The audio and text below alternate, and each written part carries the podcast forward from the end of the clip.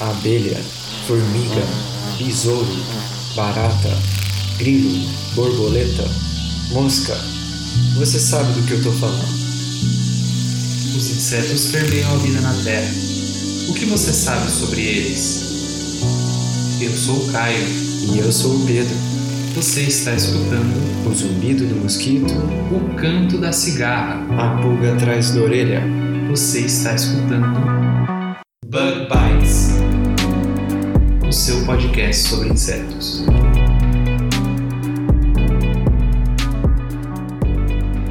Seja muito bem-vindo a mais um Bug Bites, falando diretamente da toca do Besouro Studios. E como de costume, a gente quer lembrar o ouvinte, principalmente o ouvinte que está escutando o Bug Bites pela primeira vez, que o Bug Bites é um projeto de divulgação científica em que a gente fala de insetos, a gente fala de ciência e a gente fala da combinação dos dois também. Então, se você gostou do nosso conteúdo, se você quiser aprender mais do que que é um podcast, como escutar um podcast, a gente recomenda um vídeo que o nosso amigo Caio gravou e colocou lá no YouTube. O link para o vídeo é bit.ly, né? Bit é bit.ly barra assine o BB. BB, no caso aqui, são as iniciais de Bug Bites. Então, assine o BB. Bom, essa semana a gente volta aqui, eu e o Bruno. Fala, fala aí, Bruno, dá o seu oi. E aí, pessoal do Bug Bites, tudo bem? O Bruno, que é do Observações Naturalistas, uma página do Facebook muito interessante, que a gente recomenda ao, ao ouvinte que ainda não conhece a página para ir lá dar uma olhada. E eu e o Bruno, essa semana, a gente estava pensando aqui, né? Nós que estudamos e a gente se interessa por insetos, a gente está sempre indo atrás deles. Às vezes a gente entra na mata, né? A gente faz excursões de campo, realiza coletas e coisas do tipo. Mas nem sempre, né, é necessário ir muito longe para encontrar os insetos. Muitas vezes os insetos eles estão bem mais próximos da gente do que a gente imagina, não é verdade? É verdade, viu, Pedro? E, para ser mais preciso, é comum que os insetos possam ser encontrados até mesmo dentro da nossa própria casa. E às vezes, até para quem gosta de insetos, isso pode ser um pouco incômodo, viu? E convenhamos, também pode trazer uma série de problemas. Com certeza. Muito provavelmente o ouvinte já passou por alguma situação onde algum inseto, algum outro artrópode entrou em casa e aí você fica com aquela pergunta: o que fazer, né? No episódio de hoje nós vamos falar um pouco sobre essas visitas inesperadas e como proceder, né, numa situação dessas. É isso aí, Pedro. Então, bora pro episódio? Vamos lá.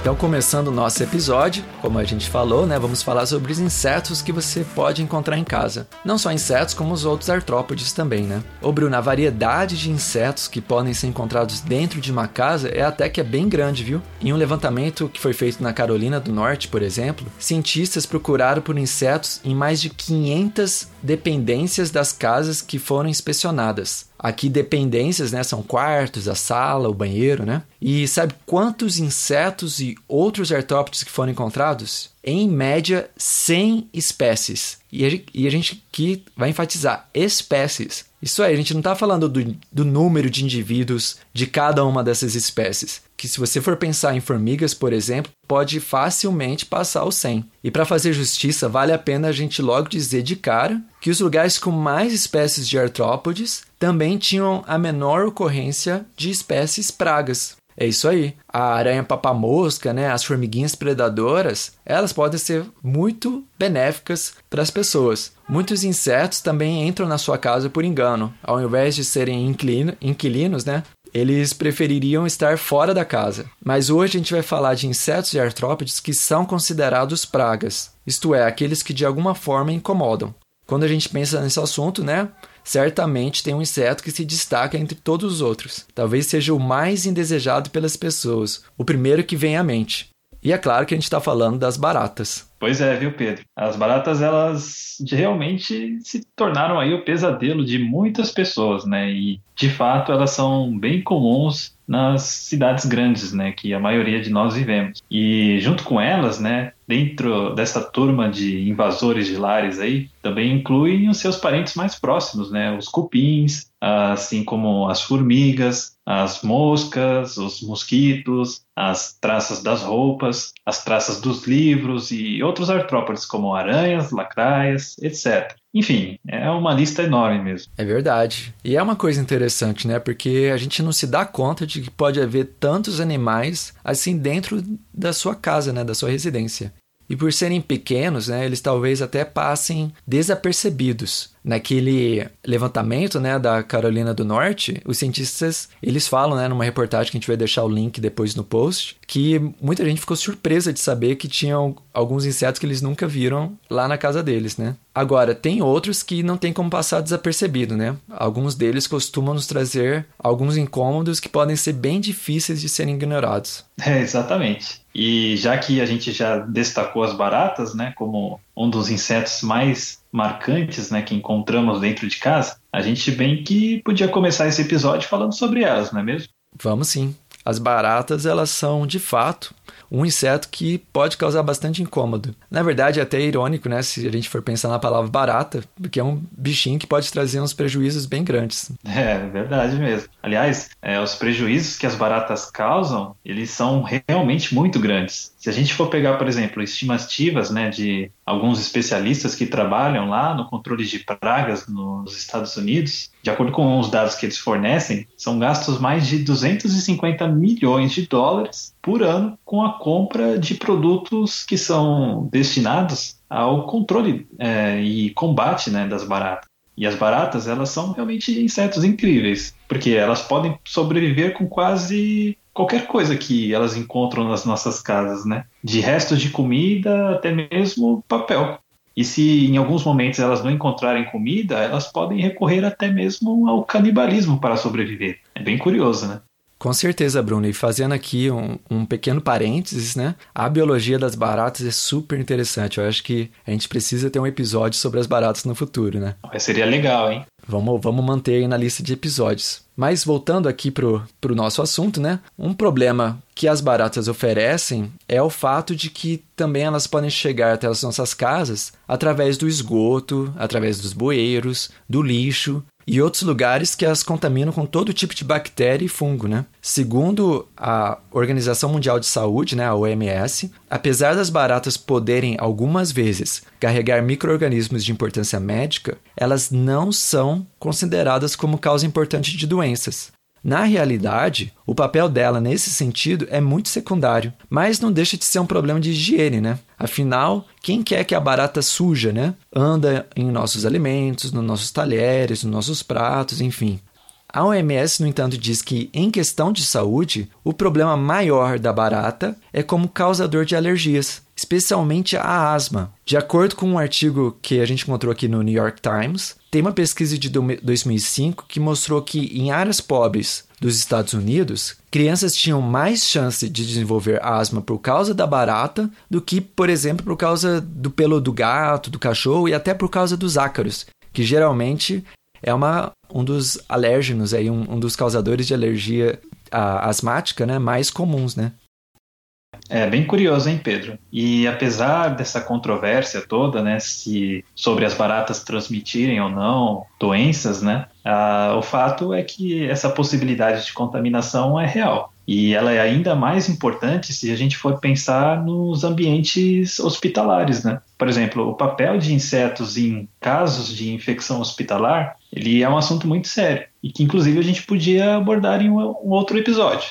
Mas o que a gente pode adiantar agora é que muitos estudos nessa área eles são desenvolvidos tanto em entomologia urbana como em entomologia médica. E só no Brasil, por exemplo, tem sido feito vários estudos, né, para a gente entender melhor justamente esses perigos, né, que insetos como baratas e formigas, né, quando elas carregam patógenos para dentro dos hospitais e elas acabam desempenhando um, um potencial bem maior né, de afetar a saúde das pessoas que estão lá já fragilizadas né, com alguma doença. É muito sério mesmo. E é bom a gente reforçar aqui, né, que esses são insetos que, se transmitirem doenças, eles fazem isso de maneira indireta. Mas é inegável que tem outros artrópodes, outros insetos que vivem em nossos lares e que podem nos transmitir doenças de forma mais direta, como é o caso dos mosquitos, dos pernilongos, as muriçocas e, assim, e por aí vai, né?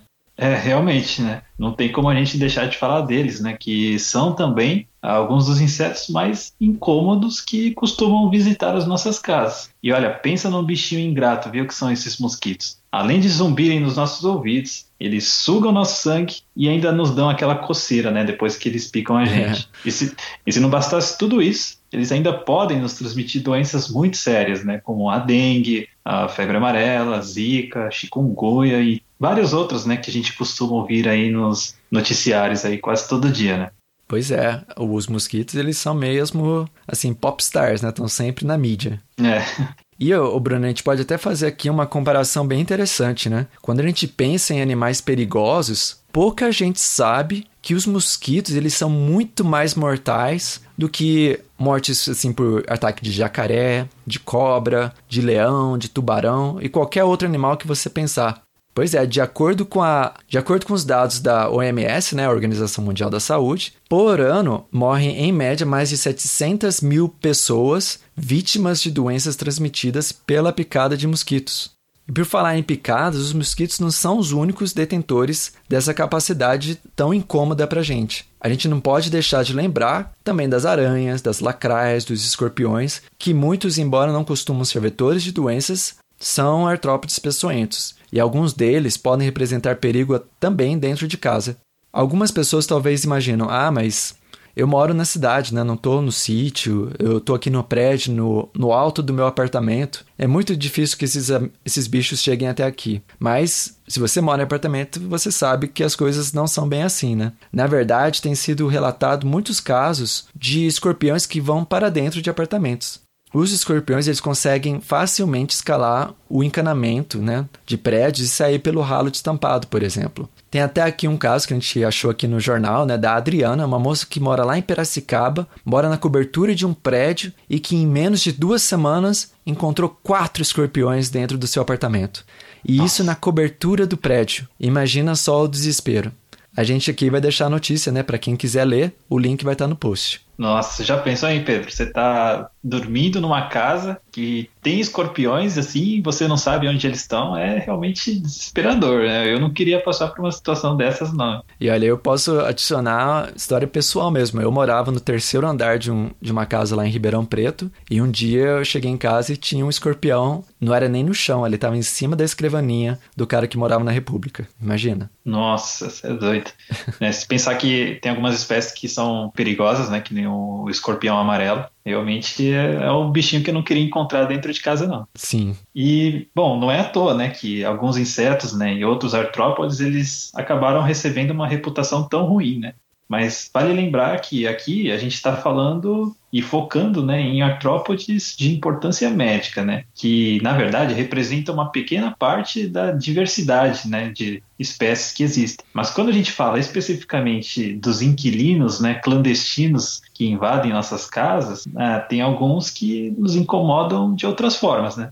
De fato. Então, saindo aí um pouco da, da área médica, né? Há outros insetos, outros artrópodes que vivem nos nossos lares e que podem causar um prejuízo mais da ordem material mesmo, né? É o caso, por exemplo, né, de traças, né, que podem se alimentar de fibras dos tecidos das nossas roupas, ou outros insetos que também têm nome de traça e podem né, destruir livros na, nas nossas estantes. Tem também aqueles que podem comer o carpete. Sem falar dos cupins e das brocas, né? Que, que são é, pequenos besouros e que podem literalmente destruir as estruturas e alicerces de madeira de uma casa toda. É, tem razão, viu, Pedro? E é bom que a gente saliente para o ouvinte que alguns desses animais que comentamos, eles se tornaram pragas urbanas muito em parte uh, devido à própria interferência humana, né? E essa interferência do homem, ela pode se dar de várias formas seja na introdução de espécies exóticas que acabam competindo né, de forma desigual com as espécies nativas, ou até mesmo com um descarte inapropriado de lixo, o que acaba ajudando muitos desses animais a se proliferar de forma descontrolada aí nos centros urbanos. Com certeza. E vale sempre a pena lembrar, né, de que a gente fica incomodado com esses, com esses transtornos, né, que esses animais podem gerar, mas essa convivência, né, com os artrópodes já vem ocorrendo há muito tempo. Tanto tempo que até alguns deles, né, se adaptaram a viver no, no ambiente urbano, né? A gente pode usar como exemplo os mosquitos, que são insetos que se especializaram em se alimentar do sangue humano e de outros primatas, né?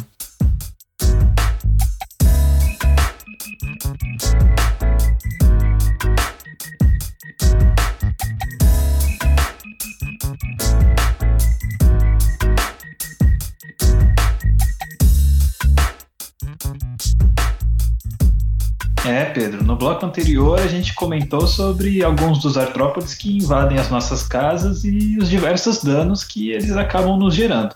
Mas agora fica a pergunta: o que fazer se a gente achar um inseto ou uma aranha dentro de casa? É uma pergunta excelente, né, Bruno? Até porque nem todo inseto ou aranha em casa significa incômodo, mas idealmente, né, seria bom que cada um conhecesse melhor os artrópodes que são comuns no meio urbano, né? Saber diferenciar, por exemplo, uma inofensiva e benéfica, né, aranha papa-mosca. Hum da perigosa aranha marrom, por exemplo, é muito importante. Quem sabe, por exemplo, deixar a mariposa, né, que entrou em casa, né, aquelas bruxas, né, veio atraída pela luz e saber que ela não faz nada, né, não precisa matar. Mas muitas vezes, né, aquele artrópode que entra em casa não é conhecido do seu morador. E aí o que fazer?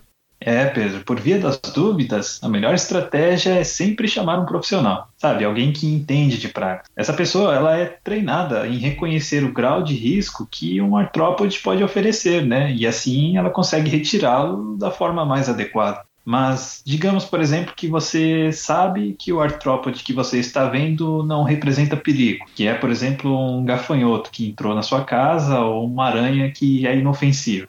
Retirar esses artrópodes pode até ser uma tarefa simples, mas ele começa a se tornar um desafio gigantesco para quem tem medo ou sofre de alguma fobia. E olha, é importante lembrar, hein? Ter medo de barata, de cobra, de aranha não é motivo para sentir vergonha não, viu? Mas muitas vezes a fobia ela é tão grande que é aconselhável confiar no profissional entomólogo. Mas assim, se a remoção, por algum motivo, ela é inevitável e você tem realmente que tirar aquele bicho dali, então a gente separou aqui, né, algumas dicas que nós acreditamos podem ser de grande ajuda para quem quiser fazer uma remoção de uma maneira segura. Então, para começar, por favor, não vai bancar aí o corajoso e tentar pegar o bicho com as próprias mãos, especialmente se for um animal peçonhento. Porque acredite, tem besouros, lagartas e até mesmo mariposas que, dependendo da espécie, podem provocar reações alérgicas e irritações muito sérias quando eles entram em contato com a nossa pele.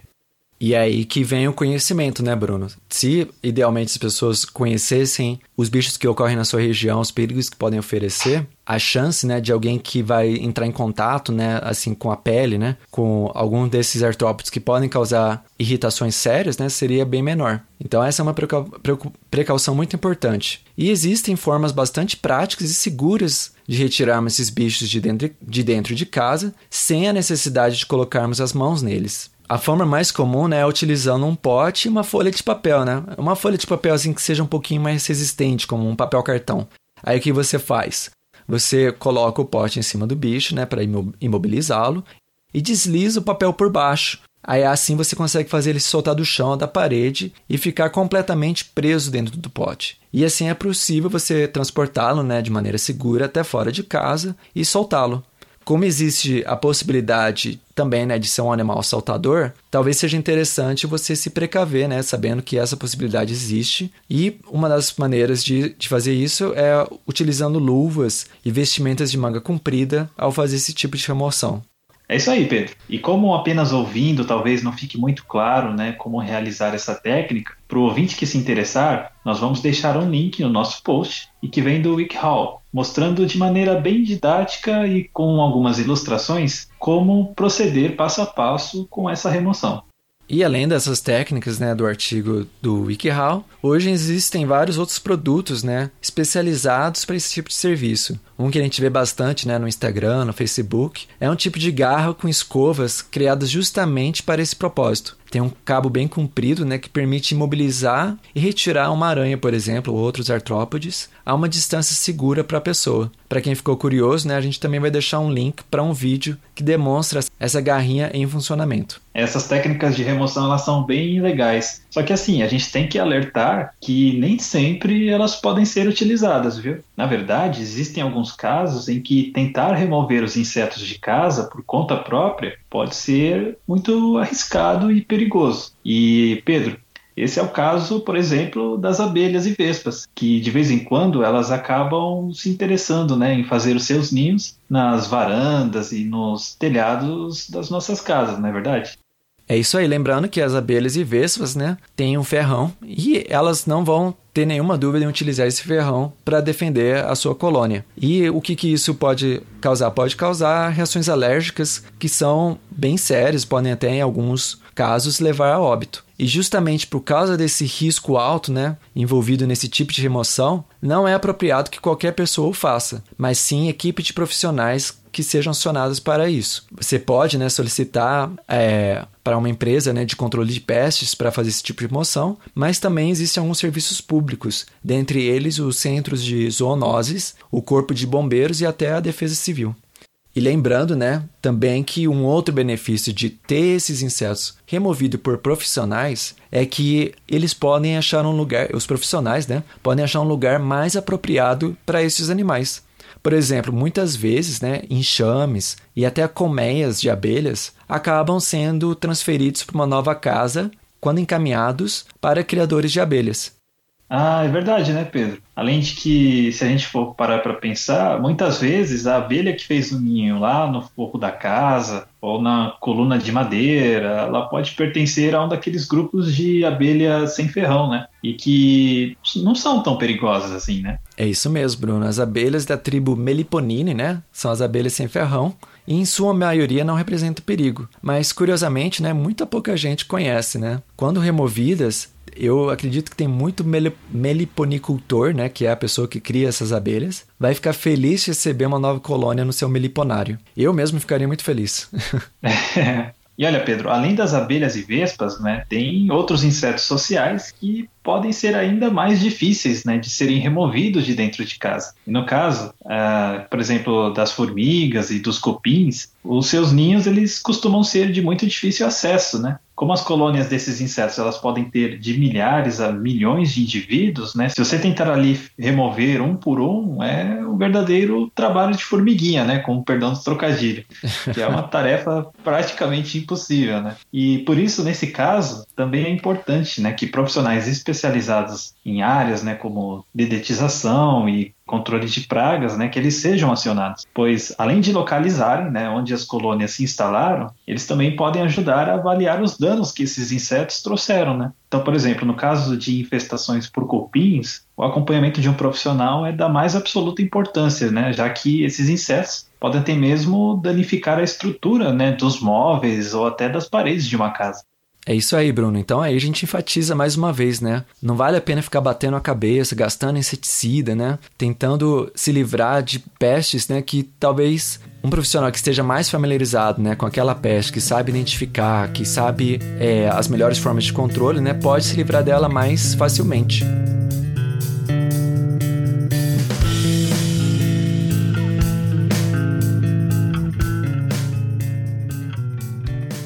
Voltando então aqui no nosso terceiro bloco desse episódio, nós já comentamos então um pouco sobre os danos e sobre como podemos remover alguns dos insetos e outros seres que invadem nossas casas. E se tem algo que podemos ter certeza é que, às vezes, a melhor forma de combate de qualquer tipo de problema é a prevenção. E o que podemos fazer né, para impedir o aparecimento indesejado de insetos e outro, outros artrópodes dentro da nossa casa?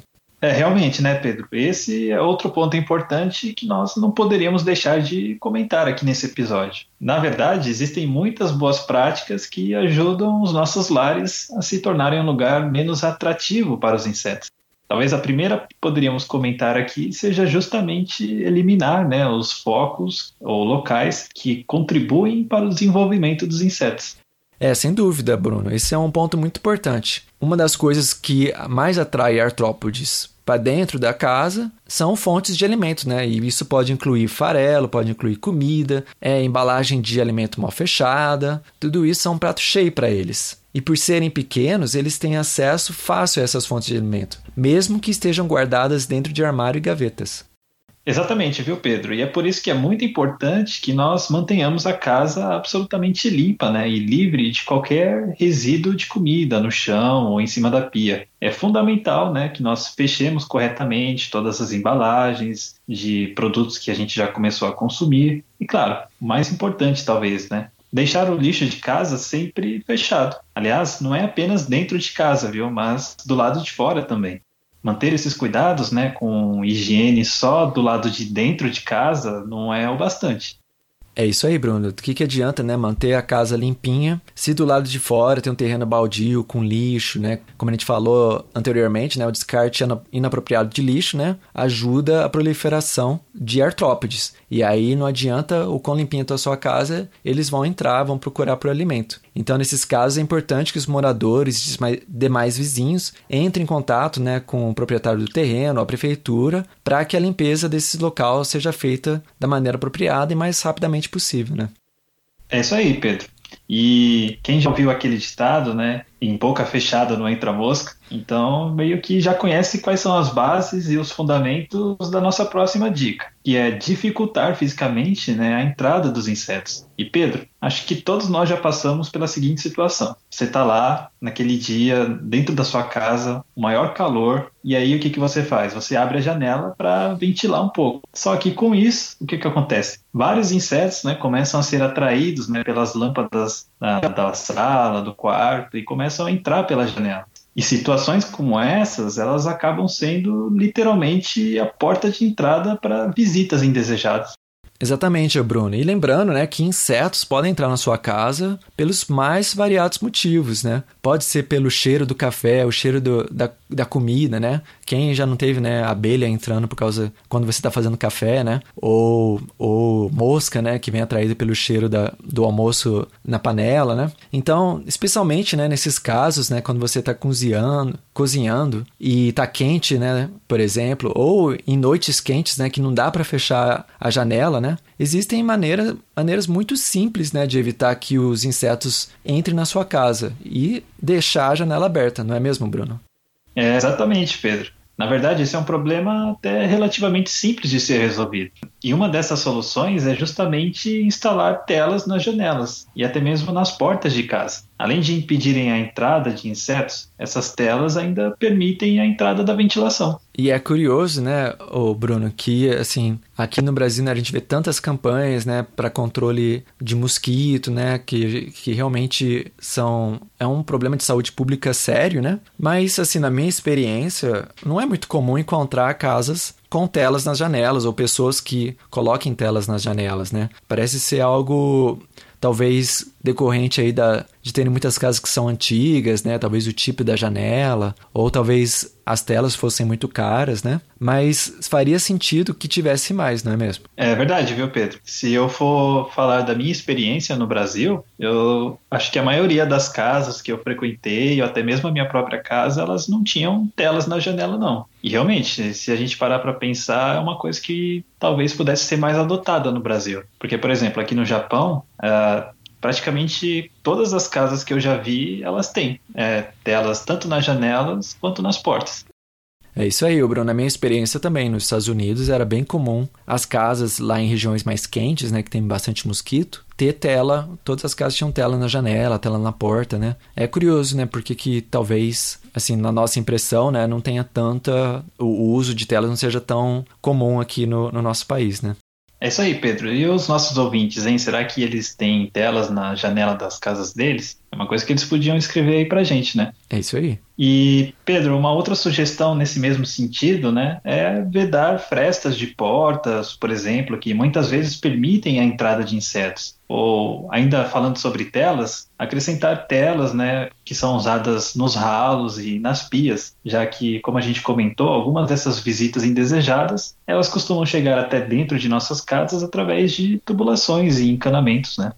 E o legal é que nem todas essas barreiras, né, aos artrópodes, para que eles não entrem nas nossas casas, elas não precisam ser barreiras físicas necessariamente. Existem, por exemplo, plantas que liberam substâncias aromáticas que agem como repelentes naturais para eles. E o mais interessante é que elas podem ser cultivadas no seu jardim ou até mesmo dentro de casa. E caso o ouvinte tenha ficado curioso com essa história, uma dessas plantas é a famosa citronela, que inclusive é de muito fácil aquisição em floriculturas. Nós vamos deixar no post o link para um artigo abordando justamente o uso da citronela como um repelente ao mosquito da dengue. E é um assunto realmente bem interessante.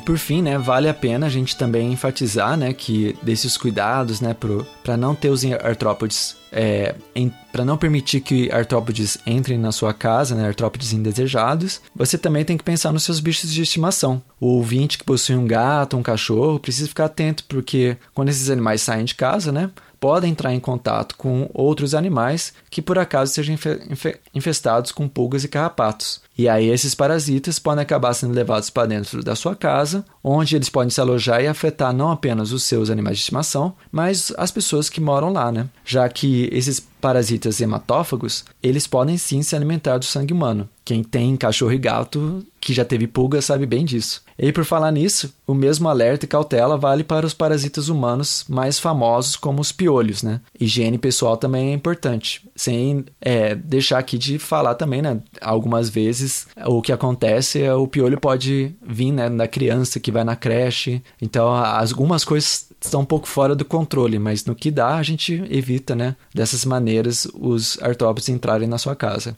Ô Pedro, você já teve piolho? Eu já. eu já tive também. Mas você teve É. que raspar a cabeça? Tive, É. tive. Não, na verdade, peraí, tive que raspar. Não, a minha mãe ela comprou aquele pente que, que ia no couro cabeludo, Ah. nossa, e doía bastante. É horrível usar aquilo. Sim, Mas então fica o alerta aí pro ouvinte, hein? sim. E olha só, Pedro, como que um assunto que era aparentemente tão simples pôde ser, na verdade, tão complexo, né? Nessa pesquisa, a gente fez um apanhado geral sobre essa situação das visitas indesejadas que invadem nossas casas. Mas se fosse possível, né, a gente poderia passar horas e horas falando sobre cada aspecto, né, que deriva e que vai se fragmentando desse tema aqui. Tem muita coisa aqui que a gente poderia abordar e que, na verdade, talvez fique aí para um próximo episódio, né? Com certeza, é. A gente tentou aqui simplificar ao máximo, né, o assunto, buscar, né, as evidências por trás de alguns fatos, muitas vezes, né, fatos que são populares, né, por exemplo, de que barata pode transmitir doença. A gente viu aí que, segundo a OMS, pelo menos, né, não é a barata não é considerado um vetor importante de doença, mas sim uma causa importante de alergias. Então, assim, é sempre bom, né, a gente revisar os, os fatos, né, a- o, o conhecimento que a gente tem ir atrás da ciência e ver o que, que já se sabe. Então, como o Bruno falou, tem muitas outras coisas que a gente poderia falar, com certeza. A gente vai, a gente foi lembrando aqui de várias coisas enquanto escreveu esse esse roteiro, mas fica aí para uma próxima, para um outro episódio. Mas para finalizar, o Bruno, eu acho que eu gostaria de acrescentar mais uma história interessante, né? Que é o fato, né, de que hoje em dia, né, muitos de nós, né, têm acesso fácil à câmera, né? Porque a gente, muita gente tem celular, né? E logo que acha um bicho diferente, um visitante inesperado em casa, pega a câmera, faz o registro e compartilha nas redes sociais. Muitos aí podem se identificar aí com esse comportamento. E motivado por isso, né, cientistas americanos, eles iniciaram um projeto de ciência cida- cidadã, né, que é em inglês chamado Citizen Science, que é onde os cidadãos, né, eles são voluntários em um projeto e fazem parte do da coleta de dados do projeto, atuando aí como agentes diretos da ciência, né, do, do, do do, do desenvolvimento de um projeto científico. E, nesse caso, os cientistas pediram aos participantes para mandar fotos de uma certa espécie de grilo que parecia estar se tornando uma nova peste por lá, que em inglês, né, esse grilo é chamado de camel cricket ou grilo camelo. Contudo, com o passar do tempo, né, os cientistas eles foram recebendo essas fotos, né? E eles começaram a notar que muita gente estava encontrando no porão das suas casas lá nos Estados Unidos, né? Algo que não era esperado. Era uma espécie de grilo camelo, mas não a espécie que eles estavam procurando. Era uma espécie que nunca tinha sido ainda registrada lá no meio urbano. Era uma espécie invasiva da Ásia, que às vezes era encontrada assim em estufas, mas registros assim, em áreas urbanas não eram comuns. E naquele momento estava sendo, né, ao, ao, vivo, né, eles estavam vendo que essa espécie estava se estabelecendo em várias regiões dos Estados Unidos. E essa descoberta só foi feita graças ao esforço coletivo das pessoas que contribuíram voluntariamente nesse projeto. Na realidade, esse projeto descobriu que duas espécies de grilo camelo se tornaram comuns dentro das casas dos americanos em algumas regiões de lá, né? Imagina, né, que novas possíveis pestes talvez não se estejam instalando por aqui também no Brasil, né? E a gente não sabe. Seria muito legal se tivéssemos algum projeto similar. Nossa, com certeza. E muito legal essa iniciativa aí que está tendo nos Estados Unidos, hein, Pedro? Eu sei que em português a gente tem o projeto do Insetologia, que ajuda a identificar né, insetos e outros artrópodes que as pessoas encontram por aí, dentro de casa, etc. E embora não seja uma iniciativa assim encabeçada né, por um grupo de cientistas, como nesse projeto americano que você citou, o Insetologia ele tem ajudado né, a identificar insetos que as pessoas encontram pelo Brasil inteiro. Por isso, se o ouvinte encontrou algum inseto ou artrópode e não sabe o que, que ele é, você pode tirar uma foto e mandar lá para o César, né, que é quem cuida do site do Insetologia e quem faz as identificações. É bem legal. E, e olha, só para compartilhar. Ah, desculpa, pode falar. Não, então, então, Bruno, eu queria é, só acrescentar que isso seria um projeto, por exemplo, de mestrado, um projeto científico bem legal, né? Olhar aí na base de dados que o César tem, né? E fazer um estudo sistematizado, né? De ver que espécies estão sendo registradas, né? Qual que é a espécie mais comumente encontrada em cada região, né? Porque é, é um banco de dados com informações muito interessantes. Fica aí a dica aí para se tiver algum aluno de graduação, alguém que está procurando um projeto para fazer, imagina que legal fazer uma análise dos metadados do, do César. Muito interessante. É realmente bem legal. E só para acrescentar, né, mais um caso interessante, né, nesse respeito, eu me lembro de um caso de uma amiga minha que ela não tem nenhuma relação com a área de entomologia, nem com a área de pesquisa, né? Na verdade, é uma colega minha de curso lá do Brasil. E ela, de vez em quando, me manda fotos, né, de bichos que ela encontra uh, nos arredores, né, de onde ela trabalha, essas coisas. E ela me mandou uma foto uma vez de um bicho-pau que, a princípio, eu não conhecia, né? Eu achei meio estranho, porque eu nunca tinha visto, né, aquela espécie é, uhum. em São Paulo, assim. E assim que ela me mandou, eu repassei essa foto, né? Eu, eu tava aqui no Japão, ela lá no Brasil. Ela mandou essa foto para mim no Brasil e com eu aqui no Japão, recebi essa foto, olhei, achei estranho e mandei para um especialista, né, é, em uhum. Pasmatódia, né, que é a ordem dos bichos-paus, lá no Brasil de novo, e ele identificou e aquele foi o primeiro registro, né, da ocorrência, né, da, daquela espécie em São Paulo. Até Olha. então não havia registro, né, dessa espécie. Então, foi uma coisa bem interessante, né? Por acaso, é, o registro né, de uma espécie que não era conhecida né, naquela região e que acabou sendo conhecida graças a essa iniciativa de fotografar o inseto que apareceu ali, por uma pessoa que era leiga, né? Olha só, muito então, legal. Olha que interessante, né? Sim. Então, se vocês virem um bicho interessante, alguma coisa assim, é sempre bom registrar, hein, gente? Idealmente, registra e manda lá pro César. É, isso aí. Bom, é isso aí, Bruno. Então, antes da gente finalizar, tem algum pensamento, alguma coisa que você gostaria de comentar? É, né? Então, pensando né, em tudo que a gente abordou sobre insetos invadindo casas, insetos é, invasores em outros países, né? Acho que isso nos lança aí uma pergunta interessante para que a gente faça uma reflexão, né? Por exemplo, uh, com toda essa expansão urbana, com o desmatamento acelerado, né? Como é que fica também né, a questão da nossa invasão no meio nativo? Essa é uma pergunta de difícil resposta, né? Pois a sociedade humana ela continua crescendo, mas ao mesmo tempo, né, a gente sabe que precisa preservar para sobreviver. Será que tem como conciliar essas duas coisas? Fica aí a reflexão para o ouvinte. É isso aí. Não é uma pergunta de fácil resposta e, e a gente vê isso aí né, na, no governo, nas novas políticas, né? Às vezes as pessoas usam um argumento, eu já ouvi falar, né? Ah, mas os outros países desmataram, então por que, que a gente não tem o direito?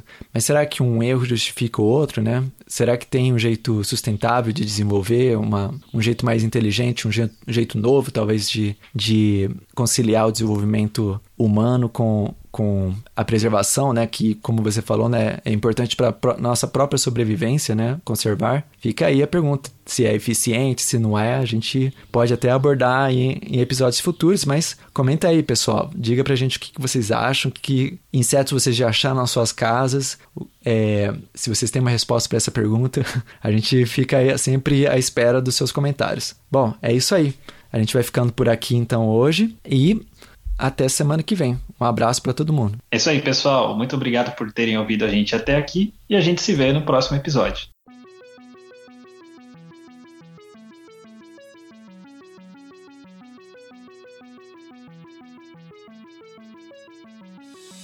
O Bug Bites é um projeto de divulgação científica relacionado aos insetos e à entomologia. Nosso conteúdo é produzido por especialistas da área e de acesso gratuito nas mais diferentes plataformas. O apoio de nossos ouvintes é muito importante. Se você gosta do nosso conteúdo, considere apoiar esse projeto. A partir de R$ reais mensais, você pode apoiar o Bug Bites na plataforma Padrim. O link está na descrição do episódio.